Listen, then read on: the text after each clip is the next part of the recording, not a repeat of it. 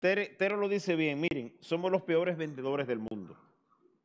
No eh, luchamos quizás por algunas cosas que vemos allá afuera tan eh, autopromocionales, tan, ¿verdad? Hay, hay un elemento, hay un elemento del hijo que el padre sabe presentarte, hay un elemento del huérfano que tiene que hacer todo el ruido del mundo para que la gente le preste atención.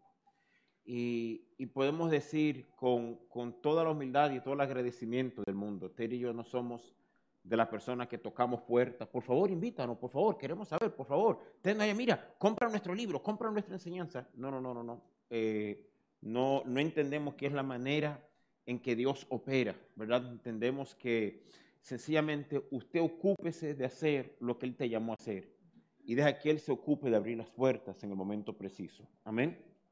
Pero, como le dice Tere, lo que se escribió ahí fue fruto de un proceso.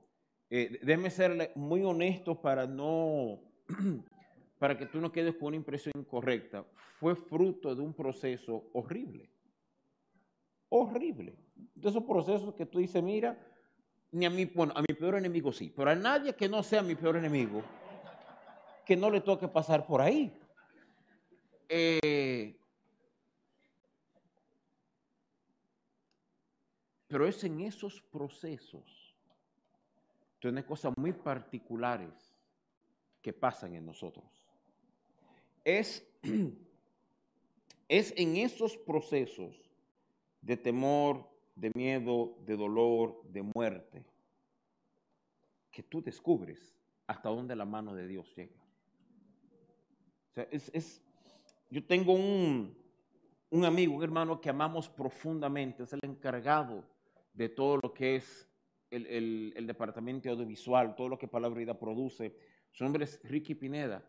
Y si tú conoces a Ricky, sin lugar a dudas vas a conocer a Lisette y te vas a enamorar de sus tres hijos. Pero la hija mayor de Ricky, Christine, cuando nació, hubo una, un asunto que no se manejó como era y Christine hasta el día de hoy ocupa una silla de rueda y no habla.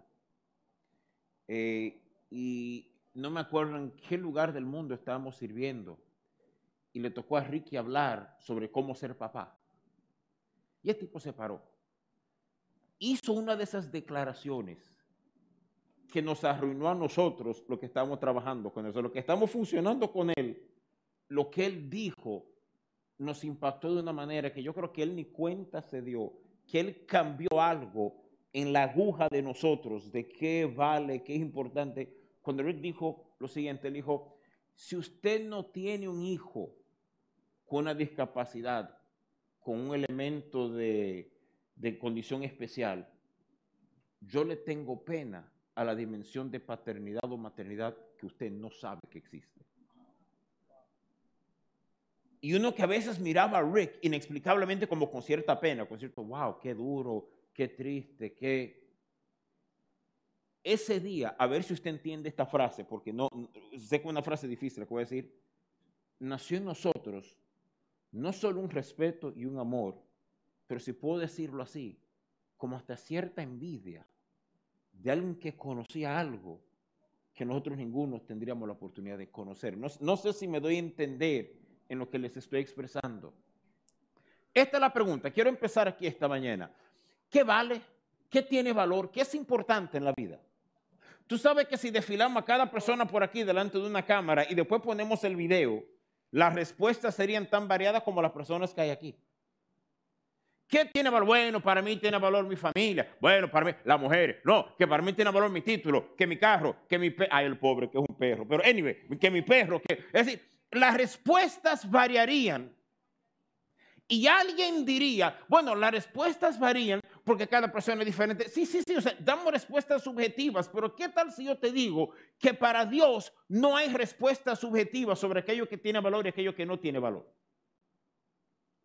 Nuestra definición de éxito está estrechamente vinculada a, nuestro concepto de qué tiene valor y qué no tiene valor. En otras palabras, si yo considero, si yo considero, si mi sentir de éxito es, bueno, éxito es tener una buena familia y tener hijos y poder echar, o sea, entonces voy a poner gran valor en mi matrimonio, en cómo cuido a mis hijos, voy a invertir. ¿Les hace sentido lo que le estoy explicando? El problema es, si me permiten empezar poniendo un marco bien amplio, déjame decirte que entiendo que hasta cierto grado Dios va a cambiar la aguja de tu vida, el medidor de tu vida, de qué es éxito, qué tiene valor, de qué importa y qué no es nada. Aquí hay gente que se han amargado su vida dándole valor a cosas. Que eso no es nada, suéltalo. Suéltalo porque ha permitido que esa desgracia, que ese momento cambie tu sentido de valor y por consiguiente cambie el norte de tu vida. Entonces tú estás siguiendo algo que al fin va a terminar en ruina. O que ojalá no pierda 20 años antes de darte cuenta que no valió la pena. Tú ves, yo quiero empezar enmarcando, y, y, tengo dos días quizás hablando de esto, pero quiero poner esto de nuevo como la plataforma. Y sé que algunos no han estado con nosotros en los últimos días, ¿verdad? Pero déme explicarle, cuando tú lees Génesis 1, 2 y 3, lo que tú estás leyendo son las reglas del juego según Dios. Te das cuenta que era Dios que decía que era bueno y que era malo, que era Dios quien dictaba hacia dónde iba el hombre y qué valía y qué no valía. Y el día que Eva comió de ese fruto, yo sé, yo no, yo sé, pastor, ahí entró el pecado al mundo. Sí, sí, sí, pero la expresión, el mecanismo, cómo se da ese asunto, no es solamente espiritual. Pasa algo físico, pasa algo en el ser del hombre, pasa algo en el alma del hombre que cambia el juego para siempre. La Biblia lo define con estos términos. Conocimiento del bien y del mal. Tú ves, cuando Dios crea al hombre, Él no lo crea con esa pieza. No lo crea capaz de decir, esto es bueno, esto es malo. Sino que Adán tiene que mirar a Dios y decir, esto es bueno o es malo. Y es Dios quien dicta bueno o malo. Es Dios quien dicta qué debe valer y qué no debe valer. Y cuando esa naturaleza pecaminosa se hace patente en el hombre, nos encontramos valorando un plato de habichuelas más que el lugar que yo ocupo en el propósito eterno de Dios. Nos encontramos valorando, para utilizar las palabras de Hebreos, los placeres o deleites momentáneos del pecado, más que aquello que es el propósito de Dios y nos encontramos en este círculo, porque esto es lo grande, porque si fuera lo de afuera nada más, si fuera que los demás dijeran, qué bárbaro, ¿cómo, cómo ese tipo abandonó a esa mujer y sus dos hijos? ¿Y, y cómo esta tipa se atrevió? O sea, si fuera eso nada más está bien, eso no es el problema. El problema es lo que pasa, porque esto es una verdad que he descubierto. El problema no es el pecado que se vio, que lastimó, que dañó, que destruyó, que quemó, que desechó lo de valor.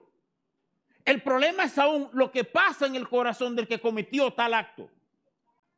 Que tú te encuentras cometiendo un acto que dañó, que arruinó, que maltrató, que lastimó.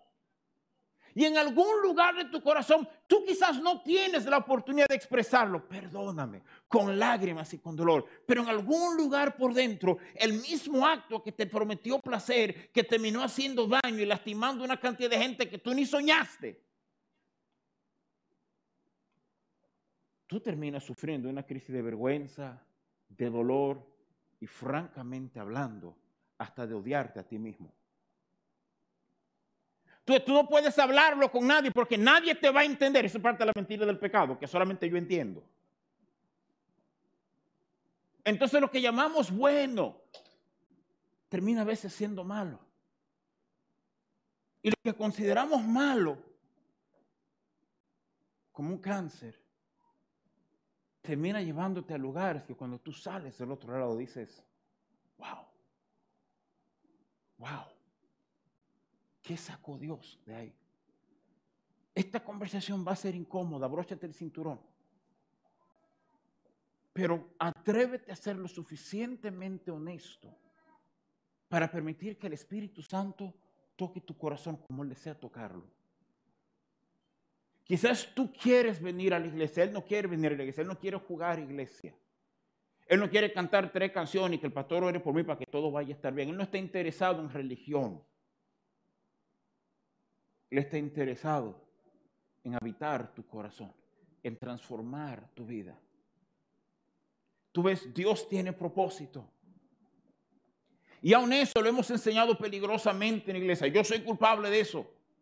Y tú tienes un gran propósito y sabes que a medida que he crecido, que he venido a entender que tengo más luz sobre algunas cosas, me he dado cuenta y quiero anunciarte esto bárbaramente. Usted no tiene propósito. Sí, pastor, pero la Biblia dice que yo fui creado para obras que Dios preparó de antemano para que... Y claro que tengo un propósito. No, no, no, no. El propósito nunca ha sido tuyo, el propósito siempre ha sido de Él. Es el problema, que decimos mi propósito como que es algo, no, no, no, no, no es tuyo, nunca ha sido tuyo, nunca será tuyo. Siempre ha sido realmente su propósito. Y el rol que yo llego a tener en cosas que son eternas. Por favor, sígueme esta idea. Porque aquí yo espero que tu escala de valores empiece a cambiar. Porque cuando yo empiezo a verme así, ¿sabe lo que pasa? Que a veces llegamos aquí y se nos olvida quiénes éramos cuando nos encontraron aquí. A veces hemos conocido suficiente de su vida, suficiente de quién es Él, que hemos sido transformados en otras cosas y se nos olvida quiénes éramos allá. Como cuando el Señor le dice, de detrás de las ovejas te saqué. Y es como el Señor diciendo, acuérdate Acuérdate, Señor Rey, su majestad, de dónde fue que yo te saqué. ¿De dónde fue? Hay gente que toma esto, toma todo lo que era, toma el lugar en que Dios lo encontró, toma el desastre, la desgracia en que estaba su vida, porque y no, ni hablemos de eso, es el viejo hombre. No, no, no, no, no. No, ten cuidado. Que con querer esconder, que con querer desaparecer de eso, también estás borrando la historia de aquel que nunca te abandonó.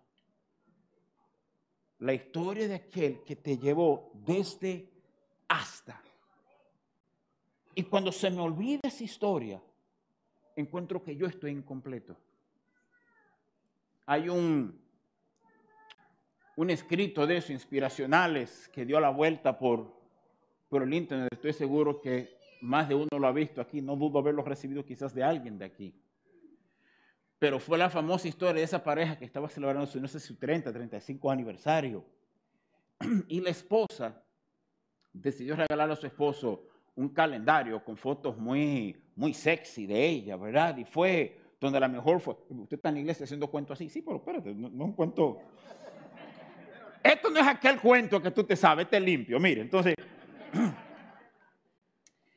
Va y le presenta a su marido el calendario, el tipo ve el calendario y ve las tremendas fotos y ve todo. Pero hay algo en el corazón de él que no cuadra mucho. Y él con mucho amor le escribe una nota a la fotógrafa. Dice, yo no tengo cómo agradecer el tremendo trabajazo que usted hizo con este calendario. Pero permítame explicarle algo cuando usted utilizó el Photoshop para eliminar la celulitis, borraste la prueba de la existencia de nuestros tres hijos. Cuando la pusiste más delgada, borraste décadas de nosotros viajar el mundo y comer bizcochos y comer todo lo que a ella le gusta el tipo empezó a resaltar lo que la gente ve como defecto, aquello que me quita valor, este tipo estaba diciendo, pero esa es nuestra historia. Quizás ella sin inseguridad pensó que eso, quizás como digo, quizás yo fallé al hacerla sentir así. ¿Qué valoramos? ¿Qué valoramos? Puedo decirte algo porque eso es lo que va a pasar, que voy a hablar mucho, el tiempo se me va a ir y voy a tener que cerrar rápido. Mire, si tú no aprendes a valorarlo a Él y su propósito por encima de todo lo demás, te digo esto en amor, lo que va a pasar es que tú vas a vivir una vida, la vas a vivir, con suficientemente, suficiente cosas buenas para no frustrarte. Pero nunca te vas a sentir pleno en tu vida. Siempre te vas a sentir en temor de cosas que no controla, de cosas que pueden venir, de cosas que pueden pasar. Porque solo cuando yo vivo por y para su propósito, solo exclusivamente, todo lo demás. Cuando yo vivo de esa manera, yo me hago intocable, me hago invencible.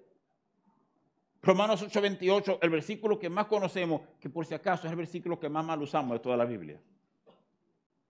Varón, usted va a estar bien porque la palabra dice que todo obra para bien. ¿Cuánto dicen amén? ¿Qué están diciendo amén? Eso no es lo que el texto dice. Eso no es lo que dice el texto. Guys, me ponen para yo no dar el viaje tan lejos allí, a Romanos 8:28 en pantalla, por favor. Sabemos que a los que aman a Dios, todas las cosas le ayudan a bien. Esto es a lo que conforme a su propósito son llamados. A, ver si te doy a entender lo que, lo que Pablo está comunicando. Tú estás viviendo para su propósito. Para eso tú estás desviado, para eso tú has alineado tu vida. Entonces, oye bien, tú eres intocable, porque aún lo que parece una desgracia, Dios lo va a girar para bien. Cuando digo para su propósito, no para los tuyos. Perdona mi franqueza. Aquí hay gente que ha pasado dolor innecesario. Sufrimiento innecesario. Porque lo que tú dices que es bueno y lo que tú dices que es tu razón y lo que tú pones como tu motivo, no es lo que él dice que es bueno, no es lo que él dice que tiene razón, no es lo que él dice que debe ser tu motivo. Entonces terminas viviendo en esta falsedad. Y óyeme, de nuevo, encuentra suficiente vida y suficiente alegría y suficiente oxígeno como para seguir, pero nunca para entrar a la plenitud de todo lo que él es. ¿Me hago entender?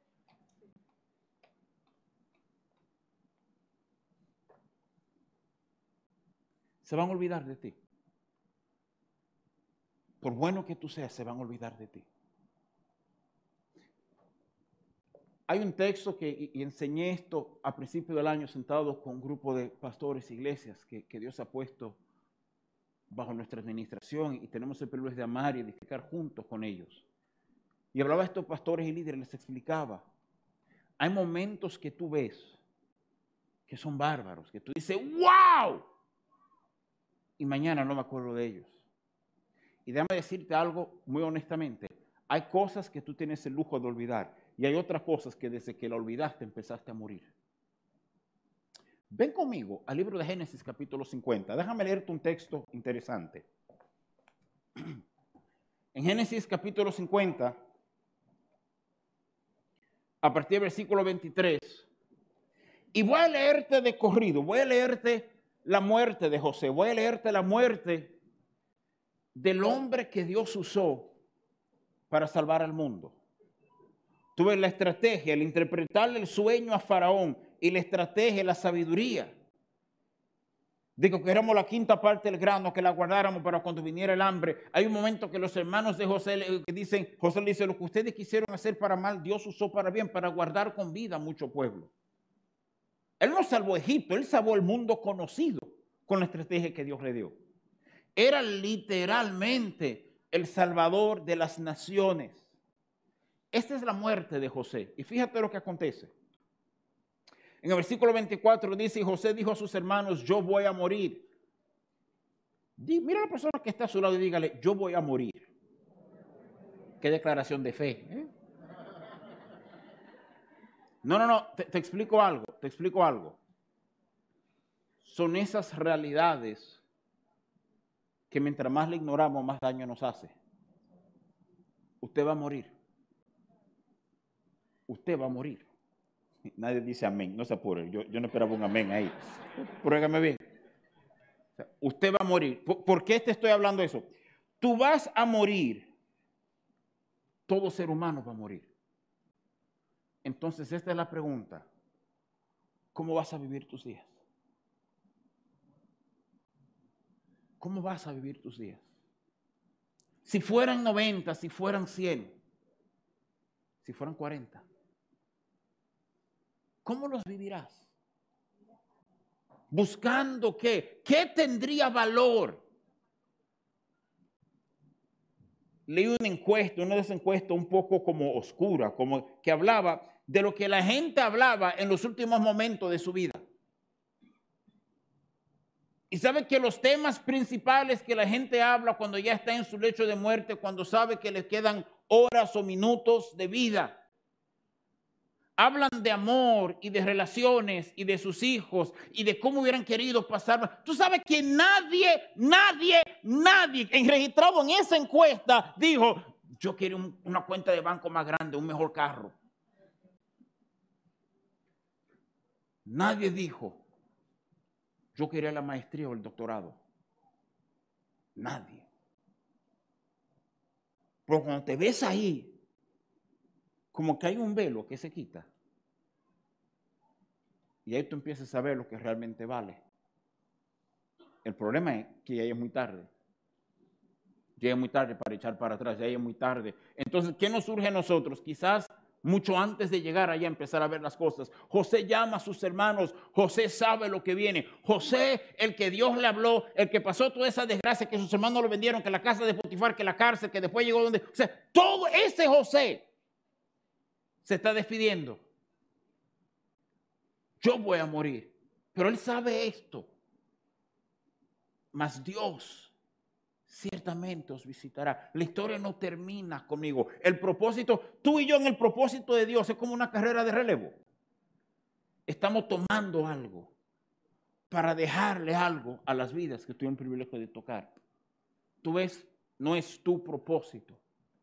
José dice, Dios ciertamente os visitará y os hará subir de esta tierra, la tierra que juró a Abraham, a Isaac y a Jacob. Él empieza a conectar su historia con la historia más grande de Dios. Ahora estamos bien, pero acuérdense que hubo una promesa.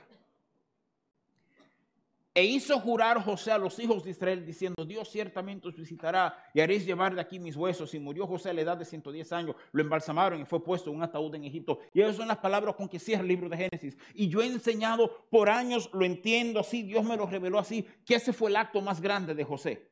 El acto más grande de José no fue que le profetizó a Potifar, que le dijo a Potifar que reinó, fue que antes de morir miró a sus hermanos y los reenfocó en algo más grande que la historia de él. Acuérdate de algo. Un día nos vamos de aquí y júrenme que se llevan mis huesos. Tú sabes que José obligó a Israel por diez generaciones.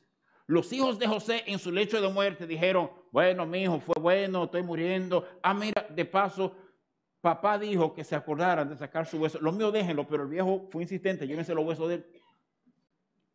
Y que los nietos de José tuvieran que decir a los hijos de ellos en su lecho de muerte. Miren, yo no sé por qué, pero papá José insistió que los huesos no se quedaban. Y los tátaras, tátaras, nietos tuvieron que decirlo en su leche de muerte. ¿Sabe lo que José hizo? Él guardó vivo por diez generaciones la esperanza de que Dios haría lo que él dijo que él iba a hacer. José impactó diez generaciones para abajo con la promesa de Dios. Y tus nietos quedarán impactados con lo que Dios hizo contigo.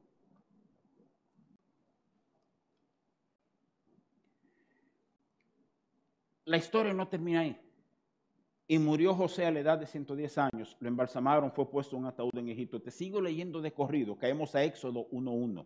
Estos son los nombres de los hijos de Israel que entraron en Egipto con Jacobo. Cada uno entró con su familia. Rubén, Simeón, Leví, Judá, Isaacar, Zabulón, Benjamín, Dan, Nestalí, Gad y Aser, las doce tribus, ¿verdad? Todas las personas que le nacieron a Jacob fueron setenta y José estaba en Egipto. Y murió José y todos sus hermanos y toda aquella generación. Y los hijos de Israel fructificaron y se multiplicaron y fueron aumentados y fortalecidos en extremo. Y se llenó de ellos la tierra. Ahora pasa el versículo 8, que fue la razón por la cual te anuncié lo que te anuncié. Entre tanto, se levantó sobre Egipto un nuevo rey que no conocía a José. Y dijo a su pueblo, y ahí cambia la política hacia el pueblo de Israel. Pero tú ves, un día se va a levantar alguien que no conocía a José. Tengo noticias para ti. Un día se van a olvidar de Miguel y de Joaquín y de Laisa y de Mirella y de Paola. No se van a acordar de lo que nosotros hicimos. Pero si lo agarramos a Él en lo que estuvimos aquí. Pero si supimos vivir por y para Él, si supimos valorar lo correcto, Entonces lo que tocamos aquí hace un eco, porque no es nuestro, nunca fue nuestro. ¿Cómo se levanta un faraón que se olvidó de quién es José? ¿cómo? Tú tomas el trono y lo estás tomando de tu papá o de tu abuelo que te está diciendo, mira, pues ese tigre nos salvó el cuello a todos. Fue un esclavo hebreo una cárcel aquí. Y por la no, no, este tipo se sienta y no le importa, no conoce. Tú sabes, el ser humano es así. Dios habla y se nos olvida que Dios habla. Hay un texto similar, si me acompañan a jueces capítulo 2, y quiero contraponerlos uno con el otro un momentito. Jueces capítulo 2, a partir del versículo 10 está hablando de la generación de Josué y los líderes de Josué. Dice, y toda aquella generación también fue reunida a sus padres, y se levantó después de ellos otra generación que no conocía a Jehová. No conocían a José, no conocían a Jehová. ¿Puedo hacerte una pregunta honesta? ¿Cuál es peor?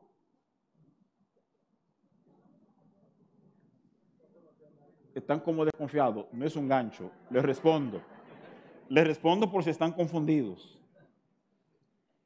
No conocer a Jehová. No conocen a Jehová. Porque si se me olvida un hombre, se me olvida un tipo, por importante que haya sido, por, por importante que haya sido su contribución, su logro, lo que aportó a la humanidad. Pero cuando se me olvida a Dios, me estoy olvidando en esencia hasta de mí mismo. Oye bien, Oye el engaño del mundo. No, porque Dios que cuando se me olvida Dios, mi norte, lo he determinado yo. Dije la palabra norte y me acordé de un cuento, pero por tiempo no puedo entrar ahí en este momento. ¿Qué pasa cuando mi norte lo determino yo? ¿Qué pasa cuando yo digo lo siguiente? Y oigan lo ofensivo que voy a decir ahora no suena ofensivo hasta que usted siga e-, esta ruta conmigo. Es que yo vivo por y para mi familia. Es un norte falso que te va a dar dolor y angustia. Ey, ey, ey, pero, pero mi familia me la dio. Ay, no. Yo sé que te la dio Dios. Pero cuando es tu norte, ya tú fracasaste. Porque entonces la necesidad el dolor, la realidad ese grupito de gente que está contigo va a dictar qué tú haces cómo tú lo haces. Ya tú no vives para algo más grande, tú solamente vives para ellos y les ha enseñado que lo más grande son ellos y no que hay uno más grande que todos nosotros. El problema de eso está en que a la hora de la verdad, cuando ellos tengan que tomar valores y decisiones, ellos van a entender que la gente es más importante que aquel que está sobre todo. Y empezamos a tomar decisiones así, empezamos a tomar decisiones con esta realidad, pero no estamos haciendo daño, estamos ayudando a la gente. Sí, tú sabes que tú puedes pasar tu vida entera ayudando a la gente y en ese proceso de cuidar lo que Dios te llamó a hacer. Y estoy seguro que antes de morir habrás ayudado a mucha gente. Pero no hiciste algo que duró. Esa gente se va a olvidar de ti mañana se va a olvidar de ti mañana. Porque son malvados y desgraciados, no, porque son gente como tú que te olvidaste de cosas que han pasado. Porque es el proceso natural. Entonces, si no afilamos nuestras vidas a cosas más grandes, si no aprendemos a ponerle valor a las cosas correctas,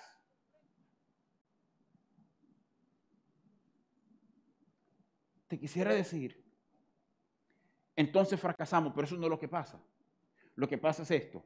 Sí, es como cuando, mi amor, acompáñame aquí un momentito, la gente asume mucho, la gente lee versículos y llega a conclusiones a veces, ¿verdad? La palabra dice, si anduvieran, ¿cómo anduvieran dos juntos si no estuvieran de acuerdo?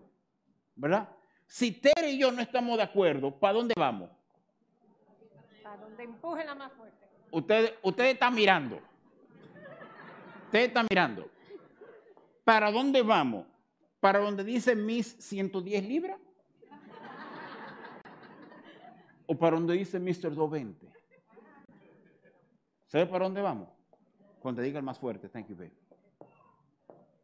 ¿Tú sabes lo que pasa cuando tú pones el valor a algo incorrecto? Cuando no le das el valor a lo correcto. Oye lo que sucede. Que entonces le das valor a lo incorrecto. No es que tú dejas de dar valor. Todo el mundo da valor. La Biblia utiliza una palabrita extraña para definir este proceso tan complejo. Lo llama honra. Lo que tú honres más en tu vida, lo que tenga más peso en tu vida, tu balanza se inclina hacia eso. No ha habido momentos que en mi casa hay crisis, pero Dios habló de que yo tenía que estar en un lugar lejos, en un avión. Y el pleito en mi corazón por decir, yo soy un mal papá, yo debo quedarme, yo tengo que, no, no, pero esta familia vive para cosas más grandes. Y si me quedo ahora, si me quedo aquí, y gracias a Dios por tener el compañero o la compañera correcta, ¿verdad? Que no tengo una mujer que me dijo, no, pero oye, pues tú, ajá, me va a sacar los pies, me va a dejar a mí con este rebú. Sí, es importante saber con quién te casas. Vamos a hablar de boda un momentito. Un dito, yo vuelvo ahora al tema.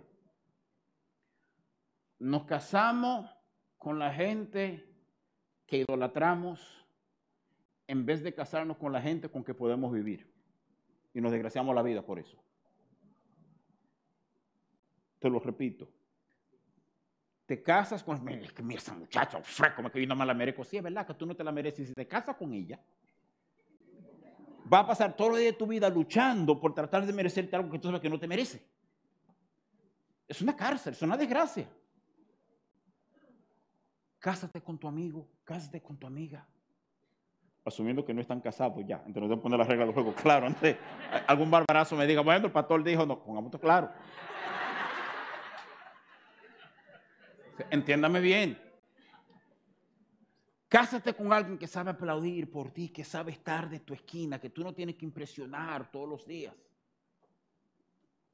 La Biblia pone ejemplos de buenos matrimonios.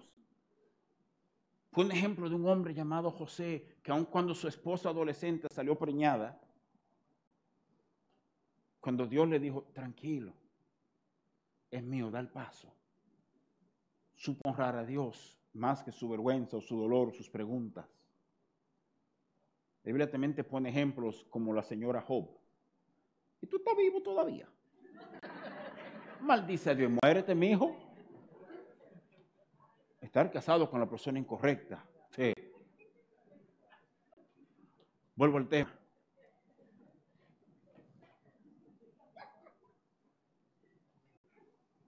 So what time do I have, Ralph? I'm sorry, I lost track of time. Estoy pasado por seis minutos, ya bueno, ya no voy a echar para atrás. ¿Qué hago? Dime, ¿qué me queda?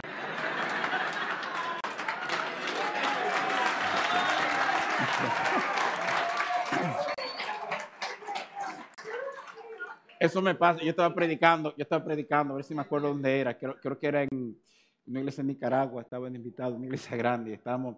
Y cuando yo miro la hora, me doy cuenta que estoy pasado, pero como por 20, no miré la hora ni una vez, y había como seis y nadie me dijo nada.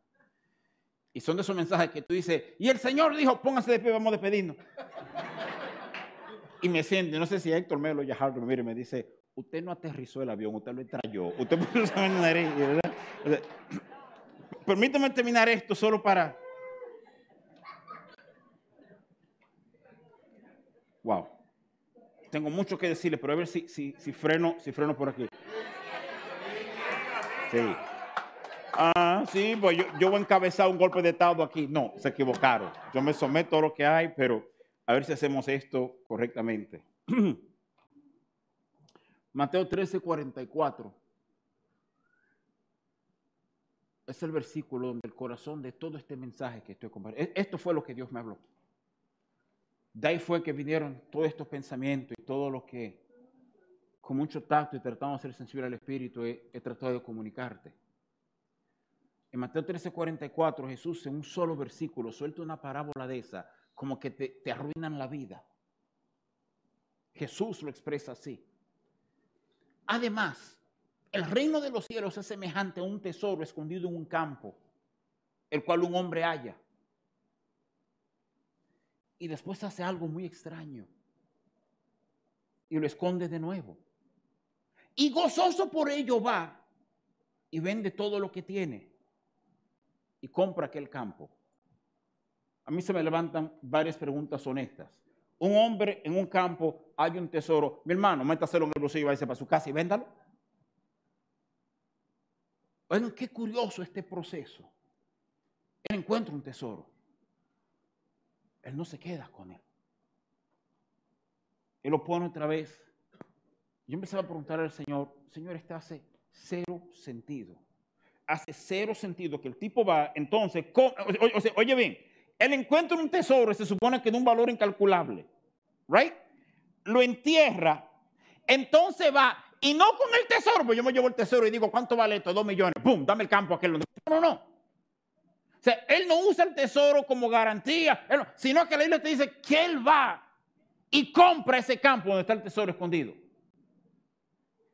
¿Eso cuarto de dónde viene? Respuesta de él. Probablemente sus ahorros de por vida. Probablemente la universidad de sus hijos. Probablemente la mejora o la compra de su apartamento o de su vehículo. De... Lo invirtió todo. ¿Por qué? Y usted no tiene que estar de acuerdo conmigo porque no tengo base para hablar esto más que aquello que sentí que Dios habló a mi corazón cuando miraba ese texto. Pero será que hay ciertos tesoros que no tienen valor fuera de ciertos terrenos. Te lo repito. ¿No será que hay ciertos tesoros que no tienen valor fuera de ciertos terrenos? ¿No será por eso que mirando a la multitud, él los mira? Y gran multitud le seguía.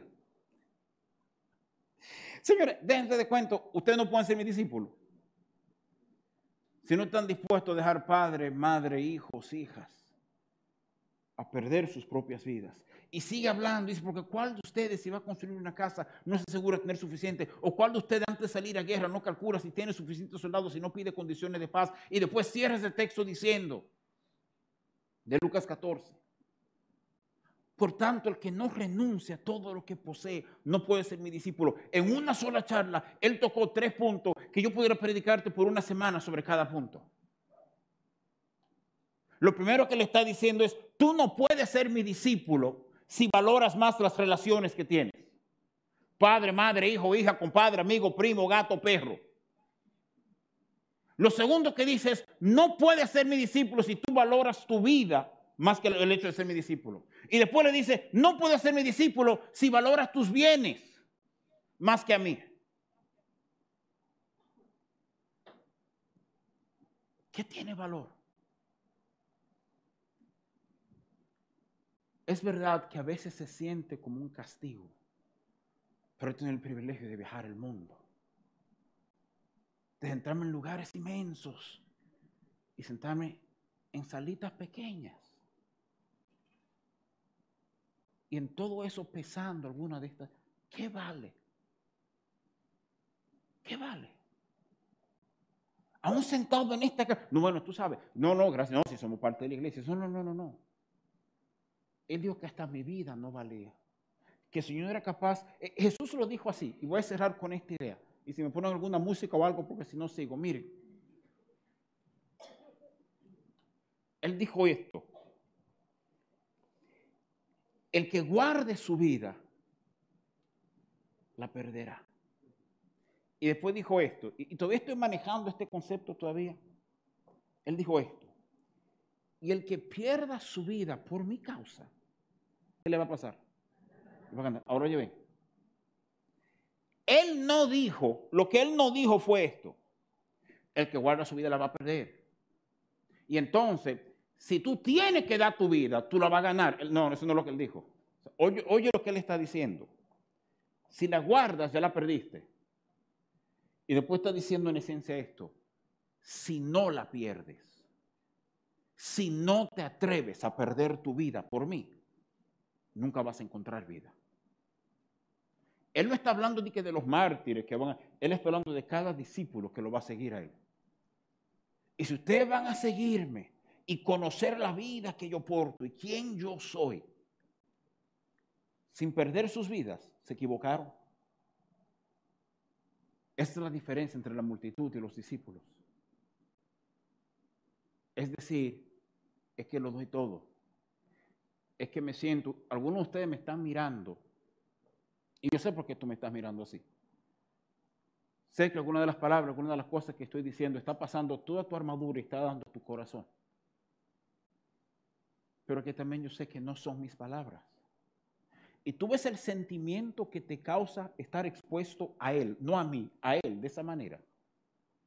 Cuando tú vives eso, tú dices, eso es lo único que yo quiero. No importa más nada. No importa Tere, no importa Daniel, no importa Laura, no importa Palabra de Vida, no importa. Es que estar con Él. Estar con Él hace que yo esté vivo hace que yo sea la mejor expresión de mí posible. ¿Qué valoras? ¿Qué es importante en tu vida? Es que si no lo valoras a Él, nunca serás el mejor esposo que puede ser.